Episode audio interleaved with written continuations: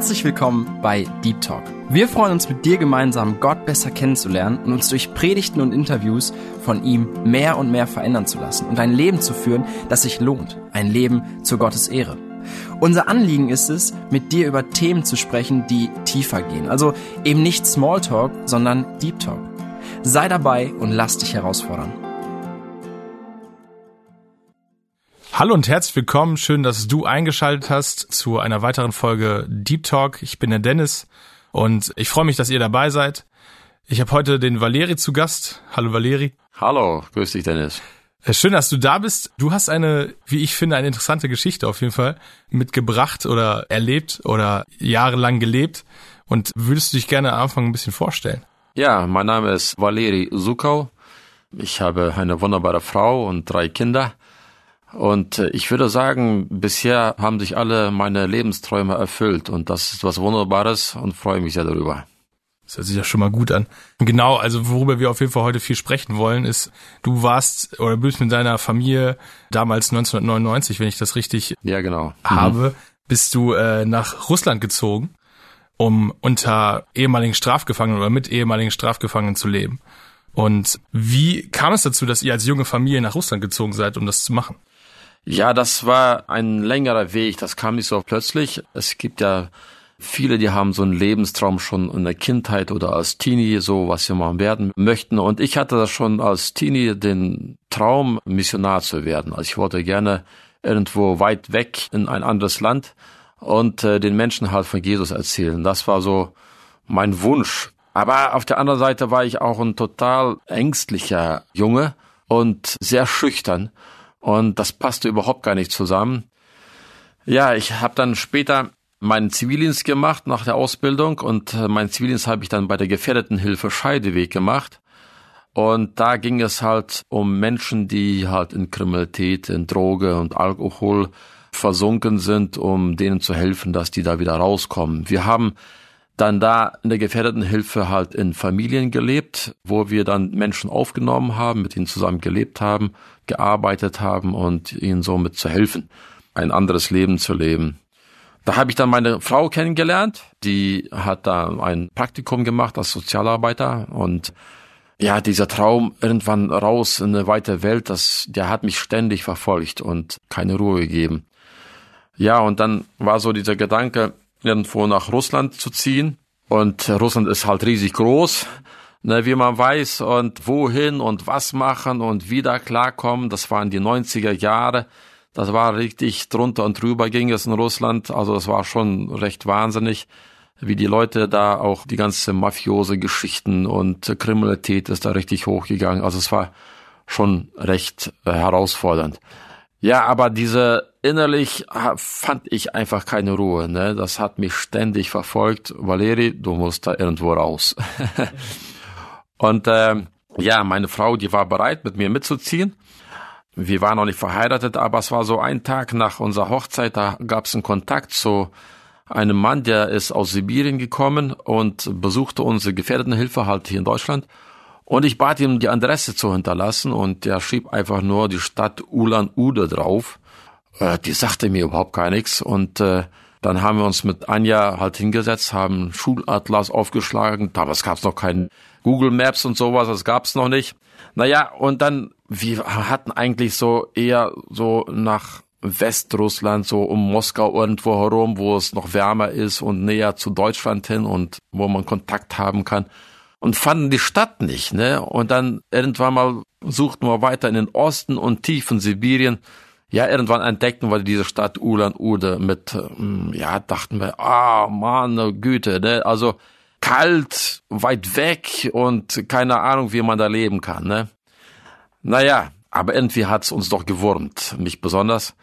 Ne? Und dann sagen wir, dass es südlich, direkt von Ulan-Ude, weiter ist die Mongolei. Und da in der Mongolei lebten damals schon unsere Freunde, die haben da auch schon Gefängnisse besucht und den Männern, den Knackis da von Jesus erzählt. Und dann war der Gedanke, mal dahin zu reisen in die Mongolei und zu gucken, wie die dort leben und wie die dort das machen. Und dann halt auch nach Ulan-Ude, halt diese Stadt, das ist die Region Buratien, um dort halt zu gucken, wie das da funktionieren kann, dass wir da hinziehen. Und 98 bin ich dann halt in die Mongolei da und dann habe ich so gebetet für mich, meine Güte, schon so viele Jahre willst du irgendwo raus nach Russland in die Mission und du schaffst es nicht, diesen Absprung zu machen. Ne? Also wenn man so vor so einem Wasserbecken steht und man will reinspringen, dann muss man irgendwann einen Absprung machen ne? und vor dem hat man Angst. Ne? Ja. Aber wir haben dann gesagt, so jetzt Schluss aus Ende, hier ziehen wir hin und dann werden wir dort leben. Und war dann auch in Ulan Uda, hab da ein bisschen die Leute kennengelernt, die Situation. Und ein Jahr später sind wir dann mit Anja und äh, unser Peter, der war dann knappe zwei Jahre und die Irina war sieben Monate, sind wir dann da rausgezogen nach Ulan Uda, nach Sibirien, haben unser Hab und Gut verkauft, die Koffer gepackt und, und durch die Mitte durch. Ja, und dann haben wir etwa ein Jahr, haben eine Wohnung gemietet, haben da ein Jahr gelebt. Und so nach einem Jahr kam das klare Bewusstsein, ja, das ist der Platz, wo wir hingehören. Ne, das ist, endlich habe ich mein Traumziel erreicht, wo ich das ganze Leben lang hin wollte. Mhm.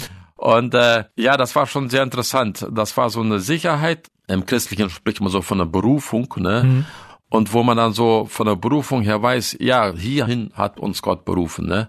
Und dann wussten wir, ja, das ist so der Platz, wo hier wollen wir leben und so sind wir da angekommen, ne? Mir ist eben eine Frage aufgekommen, aber du hattest doch davor schon Sprachkenntnisse von Russisch, oder? Ja, ich bin ja in der Sowjetunion geboren, okay. ne, und wir sind 79 äh, mit meinen Eltern nach Deutschland gekommen und ich konnte so ein bisschen Russisch, so einigermaßen.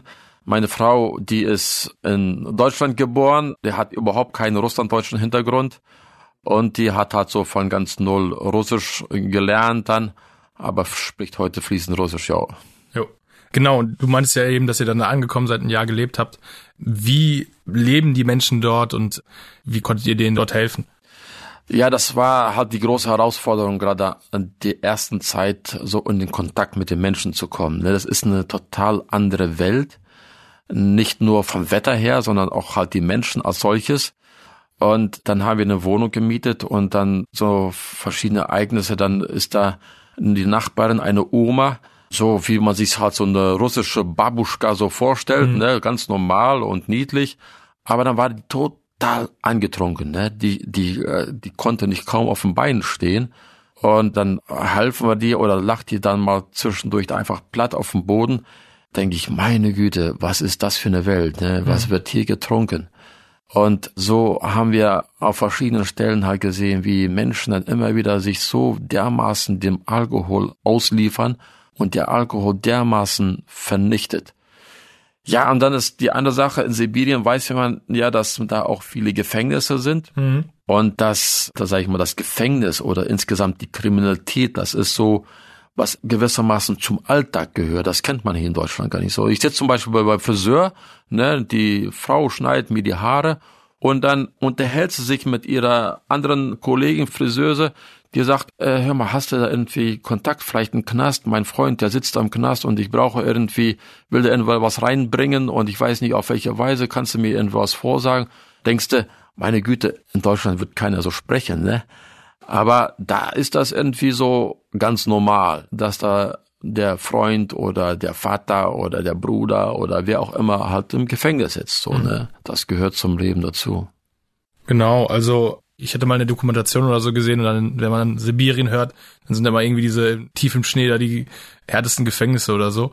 Mhm. Das war auch das erste, was ich irgendwie darüber rausgefunden habe oder darüber gehört habe. Aber schon krass. Würdest du sagen, dass irgendwie dieses Alkoholproblem auch damit zu tun hat, dass die Winter so hart sind und oft sehr viel Dunkelheit da ist? Oder geht das da eigentlich? Ja, durchaus hat das auch damit zu tun, ne? dass viel von der Dunkelheit ist es eigentlich auf dem gleichen Breitengrad wie Deutschland. Okay. Aber die Winter sind schon hart und kalt und äh, wenn jemand draußen arbeiten muss, ne, dann hält er sich halt mit Alkohol warm. So, das ist so ziemlich normal dort. Mhm. Ne? Aber auf der anderen Seite ist auch die Härte des Lebens, der Druck des Lebens, sage ich mal, kein Geld zu haben und nicht zu wissen, wie ich den morgigen Tag durchstehe, wie ich die Familie durchbringe. So, und dann hast du so viel Druck und dann kippen sich die Leute einfach da den Alkohol rein um irgendwie diesem Druck auszuweichen. Ne? Und so hat das auch sehr viel damit zu tun. Ne? Okay. Und du meinst ja, das war am Anfang schwierig, der Kontakt zu finden. Wie hat dann irgendwann diese Arbeit angefangen, sozusagen die, also, dass man ehemalige Sträflinge in die Familie geholt hat oder was war da der erste Schritt? der erste Schritt war, dass meine Frau angefangen hat, Russisch zu lernen. Hm. Das war am Anfang. Und dann war so, um halt den Kontakt zu finden zu den Leuten aus dem Knast, musste ich halt in den Knast kommen. Ne? Das hört sich jetzt ein bisschen seltsam an. Geht ja relativ leicht. ja, aber ich wollte ja auch wieder rauskommen genau. nach, nach dem Besuch. Und dann habe ich halt ein Jahr gebraucht, bin immer wieder in die Gefängnisbehörde gefahren, dass die mir eine Erlaubnis geben, da reinzukommen. Ne? Und ich kann mich heute noch erinnern, das war ja ein total langer Weg, um ins Gefängnis zu kommen, als sie uns dann die erste Genehmigung gegeben haben, da reinzukommen. Ich erinnere mich, wir sind durften das Jugendgefängnis, wir waren eine kleine Gruppe, da war auch eine Gruppe aus Deutschland gekommen und wir durften ins Jugendgefängnis, da waren 500 Jungs und dann gehen wir die Treppe rein und kommen in diesen Saal rein, der war dunkel und dann saßen diese 500 Jungs da. Ich habe fast geheult, ne? Ich habe vor Freude, ne? Okay. Endlich angekommen, ne? Bei ja. den bei den Jungs, ne? Um sie kennenzulernen, um da so eine frohe Botschaft reinzubringen. Ne? Ja. Und das war halt ein langer Weg, bis wir die Genehmigung hatten, ne? um da reinzukommen. Ja, und dann hat sich das weiterentwickelt, dass wir auch halt die anderen Gefängnisse besuchen durften. Und äh, da kam der Kontakt halt mit den Menschen zustande. Ne? Was habt ihr dann so in den Gefängnissen gemacht? Ja, ich habe, da waren oft so kleine christliche Gruppen. Hm. Ne? Da waren schon auch Leute, die sich dann auch zu Gott gewandt haben, die wollten mit Gott leben und da haben sich getroffen und ich kam dazu zu diesen christlichen Gruppen oder ich habe auch dann Film christlichen Film gezeigt oder einfach was erzählt von Gott, so halt in dem Sinne, dass ich ihnen aus dem eigenen Leben und aus der Bibel her so von Gott was erzählt habe in einer Gruppe. So, das ist das, was wir gemacht haben, um so halt in Beziehung zu kommen und so eine Brücke zu schlagen zu den Menschen, ich erinnere mich an eine Situation, dann kamen die Männer halt dann nicht hin zu dem Ort, wo wir uns abgemacht haben, im Gefängnis, da hatte keiner Interesse und dann sagte die Beamten, ja, vielleicht bringen wir dich in die Baracke zu den Männern. Sag ich, ja, gerne, okay, aber ich wusste nicht, was ist denn eine Baracke, keine Ahnung. Naja, und dann führte mich der Beamte in die Baracke, das ist halt so ein größerer Raum, wo die Gefangenen halt drin leben und schlafen. Sind das so 100, 150 Leute vielleicht in so einem Raum. Und dann war das so alles so düster und die Funzeln irgendwo glimmten und die Gefangenen huschten da hin und her und ich dachte immer mehr für mich, meine Güte, wo komme ich jetzt hier rein? Ich meine, ich hatte keine Angst vor den Menschen, aber ich merkte so diese andere Welt, die da ist. Und ich, ich bin ja aus Deutschland gekommen, ich bin aus dem christlichen Elternhaus, ne? Ich habe einmal gelogen, weiß ich, und mal, mal geklaut oder, ne? Also noch so eine total anderen Welt. Und ich dachte ganze Zeit für mich, was erzähle ich denen jetzt? Wie schaffe ich es, eine Brücke zu schlagen zu den Gefangenen? Ich war total für mich, also ich wusste es einfach nicht. Naja, und der Beamte führte mich in die Baracke rein, dann hatten die da schon so einen Tisch und Stuhl fertig gemacht für mich und dann schrie der Beamte, so, Ruhe, jetzt wird euch eine Lektion gelesen. Oh, ich dachte, jo, eine Anfang, ne? Lektion. Ne? ich habe keine Lektion bereit. Naja, und dann ging der Beamte weg und dann habe ich einfach erzählt von mir. Sag ich, ja, ich komme aus Deutschland und ich bin Valerio und ich bin Christ und ich wollte euch von Jesus erzählen. Ne? Hm. Und einfach und so wie es ist. Und dann war es ganz interessant. Da kamen einige Gefangene nach vorne und stellten Fragen und die waren richtig interessiert. Ich dachte, boah, hier ist, hat Gott eine Brücke geschaffen ne, zu den Männern und die waren richtig interessiert, die wollten davon was hören und in Beziehung sein. Ne. Hm, krass. Also als du das erzählt hast, mit diesem in die Baracke gehen und so, du meinst, du hast keine Angst vor den Menschen. Ich habe dann so gedacht, ich hätte wahrscheinlich richtig Muffensausen gehabt, aber du hattest da echt gar keine Probleme mit? Ja, ich kannte das ja auch schon vorher aus der Gefährdenhilfe. Wir ja. sind viel in Gefängnissen gewesen. Wir haben viel mit Menschen zu tun gehabt, die im Gefängnis gesessen haben.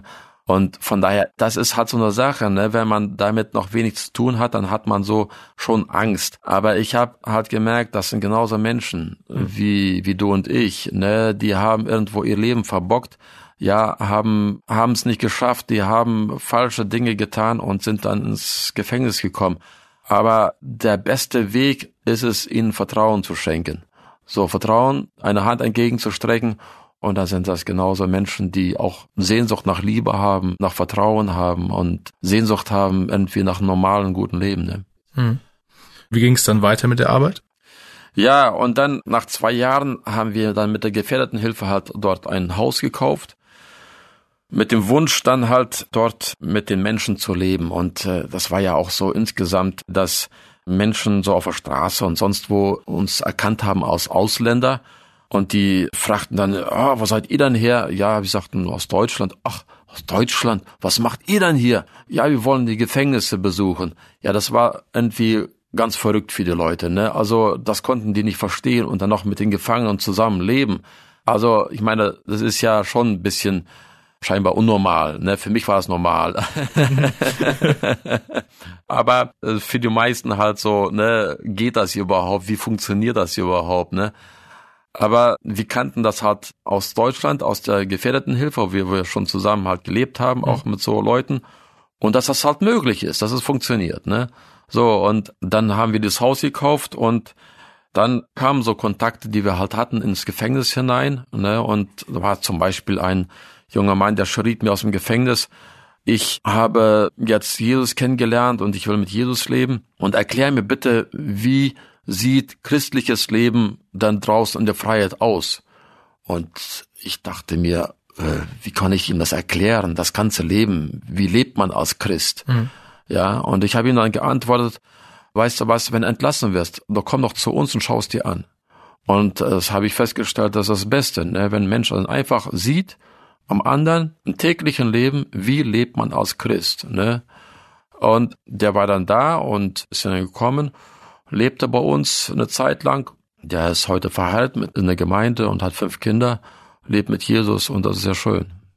Gab es vor Ort eine Gemeinde, die euch da unterstützt habt oder habt ihr da irgendwie einen Kreis aufbauen müssen oder wenn du meinst, dass er jetzt in der Gemeinde lebt? Ja, der ist dann in eine andere Stadt gefahren, wo der in eine Gemeinde auch gekommen ist. Aber wir waren da schon eine Gemeinde eingeschlossen, aber in der Gemeinde waren es auch meistens Leute, die aus kaputten Verhältnissen, aus zerstörten Verhältnissen kommen. Hm. Sprich, kaputte Familien, Alkohol und äh, auch Gefängnis und dies und jenes. Und so haben wir von der Gemeinde als solches keine große Unterstützung erfahren können. Hm.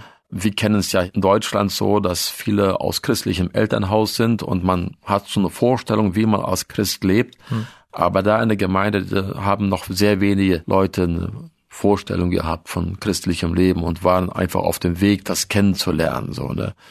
so dass wir schon ziemlich als kleines Team, sprich ähm, mit meiner Frau und Kindern waren wir so äh, erstmal der, der Anfang, der das gemacht haben. Ne? Hm. Okay. Das heißt, ihr habt dann ein Haus gekauft und dann kam dann auch, wie du eben erzählt hast, der erste dazu oder ihr habt den ersten eingeladen und dann ging das da los. Ja, und dann kam einer nach dem anderen so, ne, und das sprach sich so ein bisschen herum und das dann auch aus dem Gefängnis jemand, die ich dann schon kennengelernt hatte im Gefängnis, ne, und die wollten dann zu uns, weil sie halt wussten, wenn ich jetzt entlassen werde, haben sich im Gefängnis für Jesus entschieden und wussten, wenn ich jetzt entlassen werde, dann ist da die Versuchung sehr groß, um wieder ins alte Leben zurückzukippen. Mhm. Ja, kommen die Freunde, bieten Alkohol an, bieten an, hier komm, lass uns mal einen Einbruch machen oder dies machen, jenes, ja, und dann wussten die, nee, wir brauchen, und da habe ich ihnen sehr immer wieder gesagt, sucht irgendwie Christen, mit denen ihr halt zusammen den Lebensweg weitergehen könnt, wenn ihr rauskommt aus dem Knast. So, und dann sind die gekommen. Leute halt, die entlassen wurden zu uns oder auch von der Straße Leute oder Leute über Bekanntschaften kamen dann Leute zu uns, um zum Beispiel erinnere mich jetzt an den Vitali. Der Vitali, der ist im Gefängnis dann halt zum Glauben gekommen und war dann entlassen und lebte so sein Leben. Und dann kam er nicht mehr klar. Und dann kam er irgendwann mal zu uns und sagte, Valeri, kann ich dann bei euch mitleben, weil ich komme nicht klar. Wieder am Saufen und viele Schwierigkeiten. Sag ich, ja, kannst du bleiben. Später, was eine Zeit verstrichen war, sagte der Vitali, ja, also das war eigentlich so, dass ich so am Ende war. Ich gehe jetzt nur noch zu den Suckhaus und frag den, wenn der mich ablehnt, dann hänge ich mich auf. Krass. Ja, und dann ist das halt so eine Entscheidung, die man da trifft über Leben und Tod von Menschen.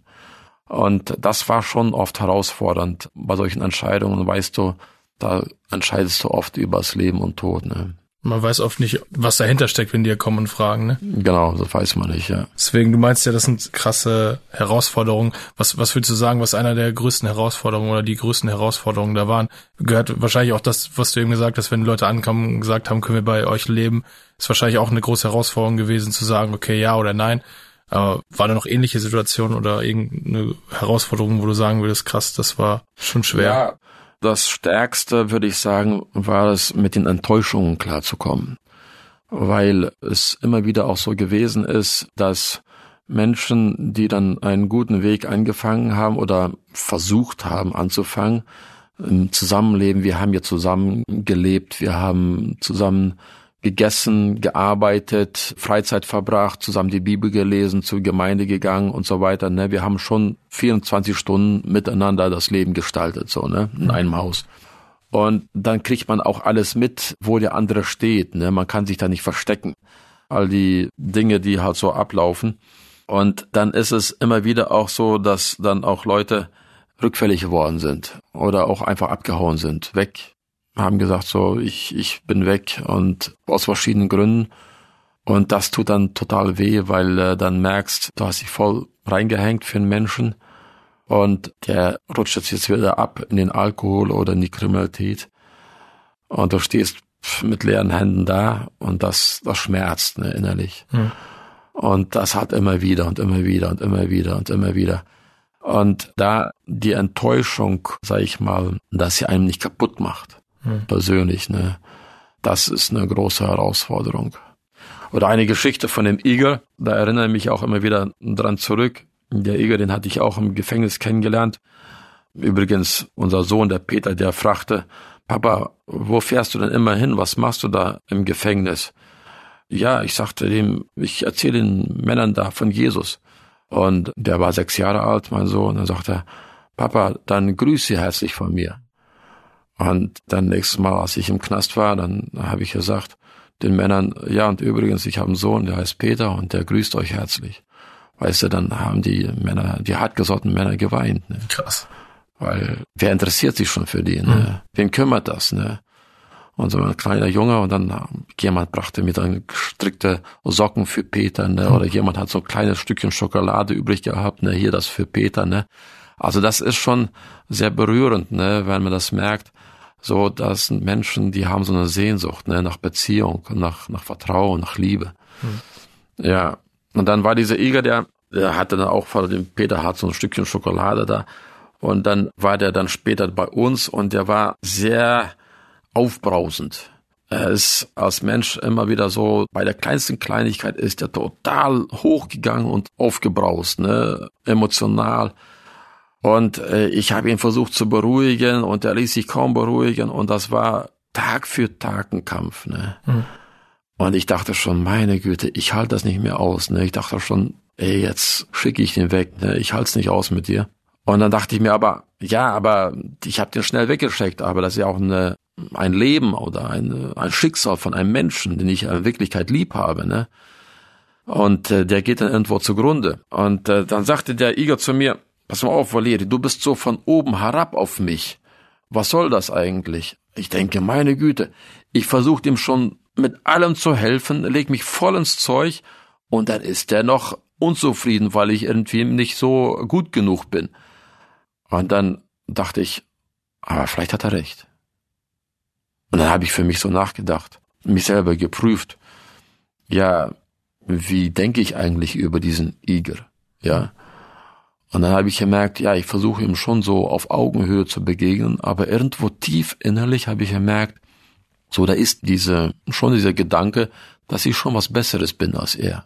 Ne, und das hat er gespürt, der Iger. Und er hat es mir auch direkt gesagt. Und das war für mich so eine Situation, wo ich dachte, das will ich verändern. Ich will das, was der Iger mir gesagt hat, das will ich verändern. Ich will mich nicht über ihn stellen oder besser von mir denken als von ihm.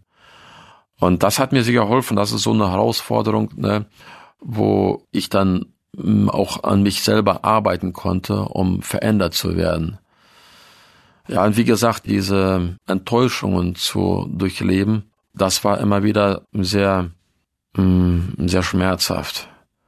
Und diese Schmerzen, die mit denen lebst du gewissermaßen. Und dann war das so, dass ich für mich halt sehr deutlich gesagt habe, auch Gott gegenüber, Gott, ich will nicht mit dieser Enttäuschung leben. Ich will diese Enttäuschung nicht in meinem Herzen behalten. Auf keinen Fall, weil diese Enttäuschung, die wird mich kaputt machen. Und dann hat meine Familie auch nichts mehr von mir, wenn ich mich von Enttäuschung und Bitterkeit leiten lasse. Und das war schon ein großes Geschenk, denke ich, von Gott, das dann auch immer wieder die Enttäuschungen zu überwinden und ja, da um trotzdem zu vertrauen, trotzdem zu glauben. Auch wenn Leute immer wieder betrogen und belogen haben, Leute, die denken, ma, dem will ich eigentlich vertrauen und dann doch wieder die Unwahrheit gesagt. Und ähm, ja, das sind so große Herausforderungen gewesen. Mhm. Genau, und ich meine, so eine große Herausforderung, oder du meinst ja, dass es dann auch eine schwere Zeit zum Beispiel gewesen ist, wenn Leute da wieder abgehauen sind oder irgendwas Vertrauen missbraucht haben. Aber was hat dich weiter motiviert, trotzdem weiterzumachen? Ja, das ist sehr interessant. Also im Prinzip war ein sehr wesentlicher Faktor, warum weiterzumachen, das, was ich schon erzählt hatte, ich hatte meine Berufung gefunden, hm. ne, nach vielen Jahren und den Platz gefunden, wo ich viele Jahre darauf hingelebt habe. Und diese Sicherheit, diese Klarheit, das ist der Platz, wo du hingehörst. Das hat mich sehr stark durchgetragen, um dann auch da weiter dran zu bleiben und nicht aufzugeben. Ne? Das ist schon ein großes Geheimnis, da bin ich auch total dankbar für, so diese Gewissheit haben zu dürfen. Hier gehörst du hin und das ist dein Leben und hier kannst du was gestalten. Ja, genau, das ist, was mich sehr stark motiviert hat. Ne? Den Frieden darüber gefunden zu haben, ja, wo man ist. Ne? Genau. Ja, das ist, das ist cool. du meinst auch schon, ihr hattet da jetzt zum Beispiel Igor oder wie der hieß, dass er zum Beispiel aufbrausend war. Und ich meine, du lebtest ja dann da mit äh, deiner Frau und deinen drei Kindern unter ehemaligen Straftätern. Gab es auch Situationen, wo du irgendwie um das dein Leben oder das Leben deiner Familie gefürchtet hast? Ja, interessanterweise nicht ist das nicht so gewesen. Ne? Es gab die Situation nicht, interessanterweise. Wir haben, meine Frau hat dann später, als wir schon wieder in Deutschland waren, hat sie gesagt, ich habe mich immer sicher gefühlt. Und dachte ich, oh, das ist aber schön. das war ja so, dass wir, dass meine Kinder, unsere Kinder, die haben das ja nicht so gewusst, dass das jetzt so Menschen sind aus dem Gefängnis und gefährlich sind und so weiter. Ne? Wir haben sie auch nicht als gefährliche Menschen eingestuft für mhm. uns. Nur, ne? Das sind, wenn sie ihr Leben verändern wollen, dann ist das gut und dann haben wir versucht, ihnen Vertrauen entgegenzubringen und wenn zum Beispiel dann das ist so im Vertrauen, dass dann halt ein anderes Klima entsteht im Miteinander und diese Angst nicht da ist. Unser Peter dann zum Beispiel dem einen jungen Mann ne, einfach auf dem Schoß krabbelt, ihm auf der Schulter krabbelt und so weiter, ne, und der ist eigentlich total verspannt der Mann, ne, weil er sein ganzes Leben lang im Heim aufgewachsen, auf der Straße und im Knast und so weiter. So, und dann denkt er, oh, ne, und ist erleichtert, dass da so dieses Vertrauen da ist, ne. Oder unsere Tochter, die Jana, ne, die hat total gerne mit dem Alexander gespielt. Der hat einen langen Bart. Ne, der Alexander, das war ein Mörder. Ne, so. Aber die hat ihren Zopfenbart geflochten und alle möglichen Spielchen miteinander gemacht. So. Und das sind auch für heute noch für unsere Kinder, sind, die sind total dankbar, dass sie so aufwachsen durften unter anderen Menschen. Das waren einfach ihre großen Brüder und Schwestern, so, ne. Hm. Ich glaube, es würde wahrscheinlich auch nicht funktionieren, wenn man da jetzt mit Angst oder mit Misstrauen da dran geht, dann fühlen die sich ja auch da nicht wohl zu Hause. Ne? Es ist, dann wohnen die ja vielleicht auch gar nicht. Das ist richtig. Das ist ja so, dass man nahe miteinander schon sehr mit den anderen mitkriegt, ne, wo er steht. Ne? An dem Beispiel von Igor habe ich ja erzählt. Nur so kriegst du mit, ne, ob dann Vertrauen ist, ob da Angst ist, ne, und dann wird das nicht funktionieren. Ne? Uns war es wichtig, dass die Menschen wirklich zu Hause werden, ne, und dass die dass wir eine Familie sind, wir gehören zusammen und wir sind zu Hause und leben das Leben miteinander, so, ne? Und äh, das haben wir auch nicht bereut. Das hört sich, das ist ja auf jeden Fall cool. Ich meine, du meinst ja auch, dass du gesagt hast, da hast du auf jeden Fall Frieden drüber über die ganze Sache und dann, wenn man jetzt da zurückblicken kann und sagen kann, das haben wir auf jeden Fall nicht bereut, dann ist das ja auf jeden Fall schon mal eine gute Sache. Ja, doch, auf jeden Fall, ja. ja. Ähm, würdest du sagen, oder hättest du noch eine Situation, wo du sagen kannst, boah, da habe ich in dieser Situation habe ich Gott richtig erlebt. Ich meine, du hast ja eben schon mal beschrieben, wo Gott dich auf jeden Fall verändert hat, war bei diesen Herausforderungen, wo du dann gesagt hast, ich will das nicht mit mir mittragen, dass du das auf Gott gelegt hast oder abgegeben hast. Aber würdest du sagen, es gibt, oder hast du noch ein Beispiel von einer Situation, wo du gesagt hast, okay, da habe ich Gott heftig erlebt? Ja, also ich würde sagen, dass wir Gott sehr viel erlebt haben. Ne? Also das gehörte fast sozusagen zum Alltag, wo wir Gott immer wieder erlebt haben. Und wir haben ja so ein Verständnis hier von Gott erleben, oft so, so ein Highlight irgendwie, mhm. denke ich, ne, das viele.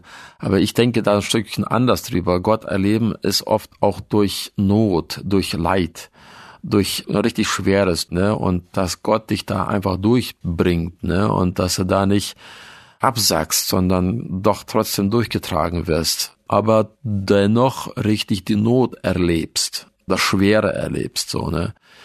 Und gerade habe ich von dem Iger erzählt, ne, der halt sehr aufbrausend gewesen ist und was er mir gezeigt hat. Und das habe ich halt auch mit Gott erlebt, ne, dass, dass ich durch diesen Iger halt sehr verändert werden konnte, ja, selber.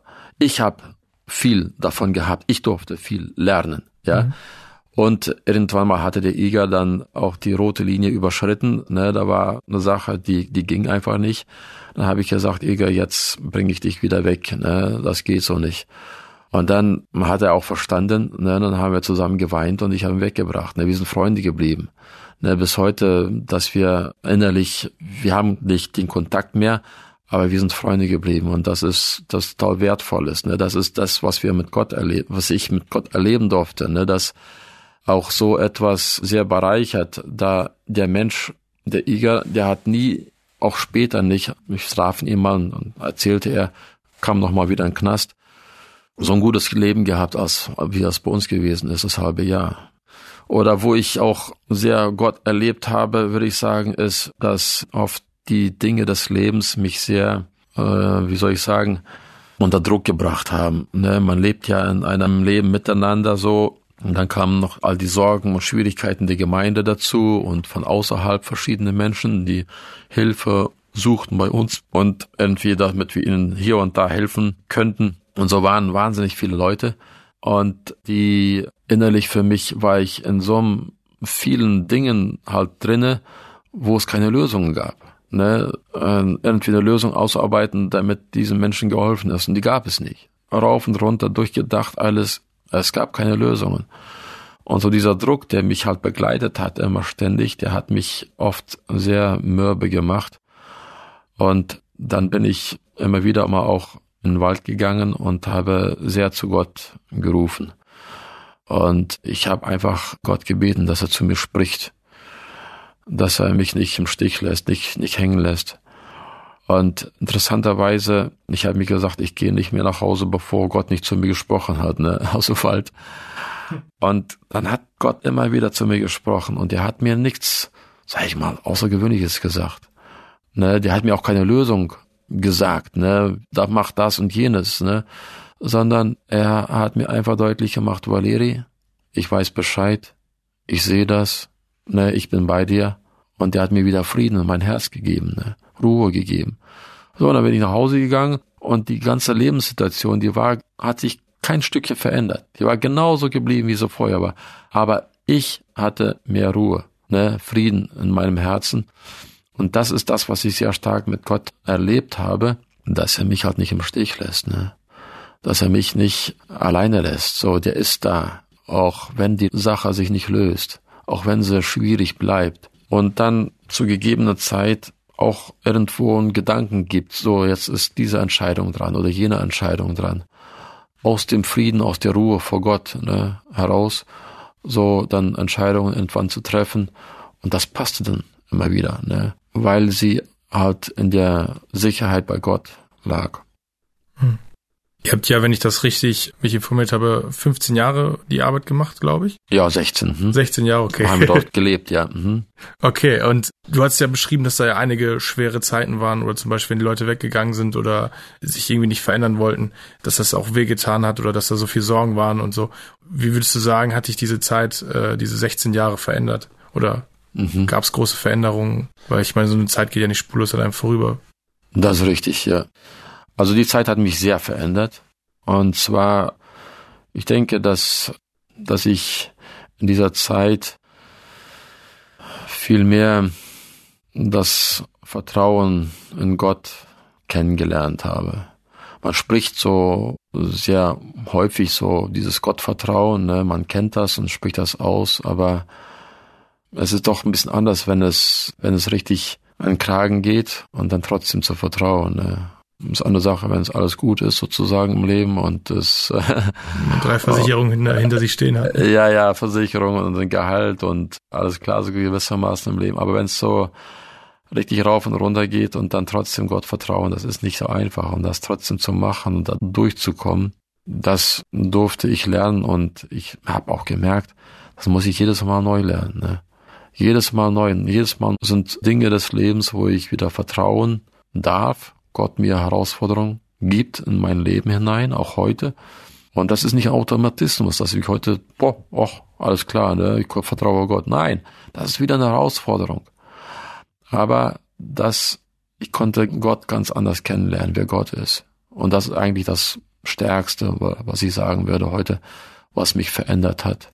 Weil ich habe ja auch sehr stark eine Burnout durchlebt über die Zeit dort, wo ich dann selber halt im Bett gelegen habe zum Teil und nicht mehr konnte, auch körperlich nicht mehr konnte, nicht mehr hochgekommen bin. Aber trotzdem hat Gott seine Sache gemacht mit den Menschen, ne? Und in deren Leben, auch in meinem Leben. Verändert worden bin ich auch in meiner Motivation. Also ich muss ehrlich sagen, am Anfang, als wir nach äh, Sibirien kamen, war stark meine Motivation, dort tatsächlich eine Arbeit aufzubauen, ja, Menschen zu helfen und dass sie Gott kennenlernen und ein neues Leben finden in Gott. So, und das ist ja auch eine gute Motivation, das ist ja auch ähm, wunderbar. Aber als ich dann das Burnout durchlebte und auch sehr stark so diesen Zerbruch innerlich durchlebte, dann war meine Motivation viel stärker. Ich habe begriffen, ich kann gar nichts aufbauen. Ich schaffe das nicht. Ich schaffe es nicht, jemanden zu Gott zu führen. Ich schaffe das nicht, jemandem zu helfen. Ne? Ich habe richtig gemerkt, dass ich nicht dazu in der Lage bin, ne? weil ich halt dran zerbrochen bin. Und trotzdem hat das Gott gemacht. Ne? Und da hat sich nochmal so meine Motivation gewendet. Und zwar ging es mir da wirklich darum, Gott kennenzulernen. In der ganzen Sache. Ne? Im Kampf um den Menschen kann ich Gott kennenlernen. Wie ist Gott? Was tut der Gott in seinem Leben? Ne? Also finde ich immer wieder faszinierend. Ja.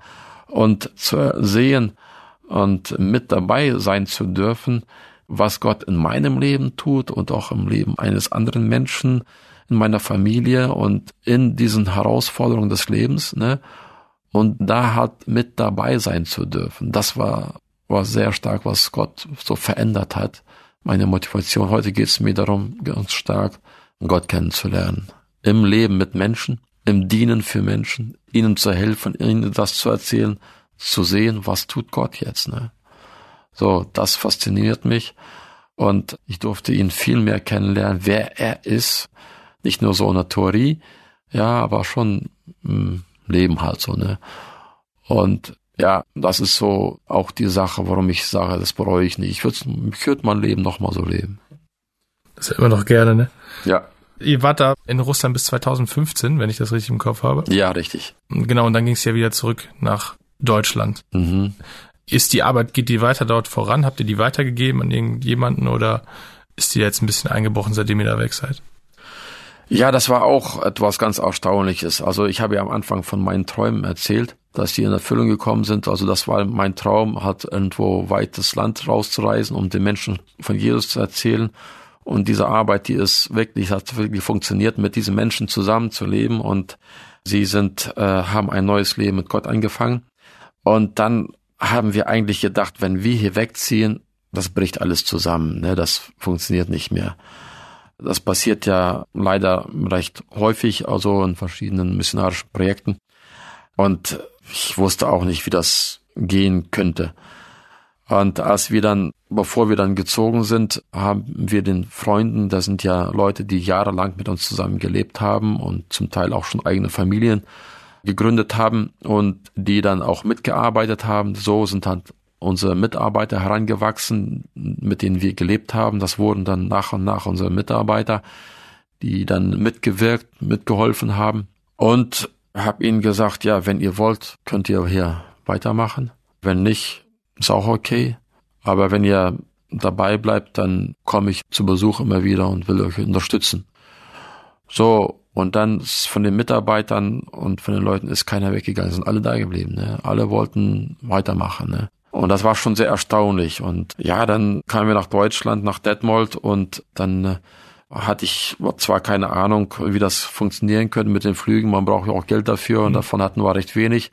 Aber dann hat Gott das immer wieder geschenkt, ne, dass wir dann doch dahin fliegen konnte und dann so etwa dreimal im Jahr, um die Freunde da zu besuchen und sie zu unterstützen. Und heute, nach sieben Jahren, wo wir schon weg sind, geht die Arbeit dort weiter und sie wächst weiter von den Menschen, mit denen wir zusammen gelebt haben. Ne? Die machen es heute weiter. Diejenigen, die halt aus der ganzen kriminellen Situation gekommen sind, die helfen heute anderen Menschen und das ist ein großes Wunder. Hm. Ich meine, da sieht man auch dran, dass Gott das auf jeden Fall segnet, ne? Und mhm, ähm, ja. wie, wie, du auch schon gesagt hast, dass man, also mich persönlich, ich finde das auch immer sehr motivierend, wenn ich andere Leute sehe und dann sehe, wie Gott die Leute verändert. Da sehe ich immer Gottes Größe drin. Mhm. Und ich meine, das sieht man ja dann auch, wenn du weg bist und da die Arbeit weitergeführt wird von den Leuten, die ehemals ja. Kriminelle waren und so. Das ist schon ermutigend und krass, finde ich. Ja, ja, auf jeden Fall. Ja, ja, doch. Wie geht die Arbeit für euch hier sonst weiter? Ja, ich bin ja jetzt selber, meine Frau ist als äh, Sozialarbeiter, äh, arbeitet sie halbtags und ich bin äh, in der Gemeinde eingestellt, tätig hier und dann auch so die Vereinbarung getroffen, dass ich halt immer wieder auch da nach Boratien halt zu unseren Freunden fliege, um sie zu unterstützen.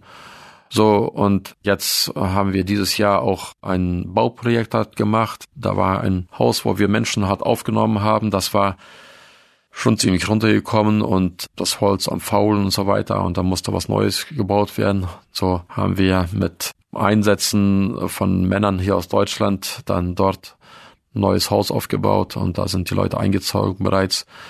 Und so ist es wirklich schön zu sehen, dass wir hier von Deutschland aus das weiter unterstützen können, aber auch die Leute vor Ort, haben die Herausforderung, eigene Entscheidungen zu treffen, auch selber jetzt die Arbeit zu gestalten und da Menschen zu helfen. Und das tun sie auch auf, auf gute Weise und äh, sehen da wirklich, dass es weiter wächst und dass es weitergeht und immer wieder Menschen zu Gott finden und auch aus dem ganzen zerstörten Leben rauskommen. Ne? Hm. Ich bin quasi bei meinen Fragen jetzt am Ende, aber ich finde auf jeden Fall was ich von der Story, die du da eben erzählt hast, oder von der Geschichte, auf jeden Fall mitnehmen kann, ist, dass irgendwie in schweren Zeiten, dass man da gerade Gott besser kennenlernt und dass vor allem in diesen Zeiten irgendwie Gott auch an einem schleift. Das mhm. höre ich immer öfters oder das liest man ja auch äh, mhm. aus Lebensgeschichten von anderen, dass wenn diese schweren Zeiten kommen, man trotzdem bei Gott bleibt, dass da Gott einen echt am Schleifen ist, glaube ich, und am Verändern oder nicht. Ja, genau, das kann man das ist durchaus auch mit reinnehmen noch. Ich sehe halt sehr stark, dass in der Bibel hm, ist auch immer wieder die Rede vom Leid und von Schweren. Die Christen haben ja auch Verfolgung erlebt und haben alles Mögliche durchgemacht. So, und wir in Deutschland kennen ja Leid recht wenig. Hm. Ja, äh, irgendwie ist nicht da. Man wünscht es sich ja auch nicht. Ist ja auch in Ordnung, dass man sich nicht wünscht. Aber Leid ist schon ein, das durfte ich hm, erleben und sehe, dass auch in der Bibel so bestätigt ist. Ne? Leid ist ein wesentlicher Faktor, um was Wesentliches zu lernen, zu verstehen. Man kann Dinge nicht immer nur durch Bücher lernen. Das ist zwar in der Theorie habe ich es gelernt, aber wenn ich schwere Dinge durchlebt habe und gesehen habe, dass Gott mich da durchgetragen hat, dann wird man geprägt davon. Ne, das vergisst man nicht mehr was du gelesen hast, das vergisst du nach einer gewissen Zeit, aber das Leid, das wirst du dein Lebtag nicht vergessen. So, und das sind so Dinge, die sind, die prägen sich ganz stark ins Leben hinein. Und deshalb würde ich uns sehr den Mut machen, dass wir nicht von Schwierigkeiten zurückschrecken. Ne, wir sind heute in einer Gesellschaft, wo wir, denke ich, sehr schnell vor Schwierigkeiten zurückschrecken und sagen, nee, lieber damit alles safe ist und alles in Ordnung ist und so weiter ist ja nichts gegen einzuwenden auf der einen Seite, aber auf der anderen Seite denke ich, dass wir nicht im Mumm haben, den Mut haben, mal Schwierigkeiten zu durchgehen, wo ich überzeugt bin, oh, das ist jetzt einfach richtig, das mache ich jetzt. Mhm. Auch wenn es schwer wird, das, das mache ich jetzt, weil ich weiß, dass es richtig ist, um Jesu Willen. Ne? Und man weiß nicht, womit das endet und wie es hinten rauskommt, aber zu sagen, weil ich Jesus lieb habe, will ich das machen. Und dann lebt man Schwierigkeiten durch und geht durch Schwierigkeiten durch und daran wächst die Überzeugung, die Überzeugung in Gott. Mhm. Ne, ich bin überzeugt von dem, was er mir versprochen hat, ne, weil ich es durchlebt habe. Und so ist Erlebnisse mit Gott, sehe ich persönlich so viel mehr mit auch mit schwierigen Situationen halt verbunden. Ne? Ich wünschte mir auch nicht ne? die schwierigen Situationen, aber ich will auch nicht von ihnen weglaufen. Das würde ich so sagen. Hm. Das erinnert mich auch, wir hatten in der Jugend letztens ein Thema über Entscheidungen treffen mit Gott. Und da war auch ein wichtiger Punkt davon, dass man auch Schritte geht, dass mhm. man äh, loszieht und wie du schon gesagt hast, dass man Sachen quasi dann wagt für Gott, wenn mhm. man weiß, dass es richtig ist. Mhm. Und ich finde, das unterstützt auf jeden Fall das, was du gesagt hast. Mhm. Hast du noch irgendwelche Sachen, die du weitergeben willst? Weil, wie gesagt, ich bin jetzt, ich habe meine Fragen durch und äh, freue mich riesig, ja. mit dir darüber geredet zu haben. Ja, ja. Ansonsten vielen, vielen Dank, dass, ja, gerne. dass ja. du dich da so geöffnet hast, dass du mhm. da deine Geschichte uns mitgenommen hast mhm. ins kalte Sibirien, wie ich immer denke, aber es ist ja gar nicht so kalt zwischendurch. ja, im Sommer ist es schon richtig heiß dort, ja. ne? also es ist sehr viel Sonne. Und im Winter halt kalt, ist klar, geht das bis minus 30, bis minus 40. Und dann ist das auch langer Winter, der zieht sich über die Länge. Für meine Frau war es immer so, dass sie sehr stark das Grüne vermisst hat. Ne? Also das fehlt ihr. Man stellt sich so vielleicht aus Deutschland vor, ja, man vermisst dies und jenes und so weiter. Aber sage ich mal, das Wetter, das war nicht so das Schwierige für uns. Ne, das war, man zieht, muss sich als Wärme anziehen, ist okay, dann passt das schon. und das war das eine. Die Herausforderungen sind mehr so gerade mit den Menschen. Ne? Das ist so das, was nicht einfach ist, aber auf der anderen Seite auch sehr bereichernd ist. Ne? Und heute habe ich die Menschen total lieb gewonnen dort und das ist so eine große Bereicherung für uns, die Menschen dort. Und äh, das lohnt sich. Ja. Okay, ich bedanke mich auch. Ja, danke. danke und cool, dass ihr auch zugehört habt und tschüss.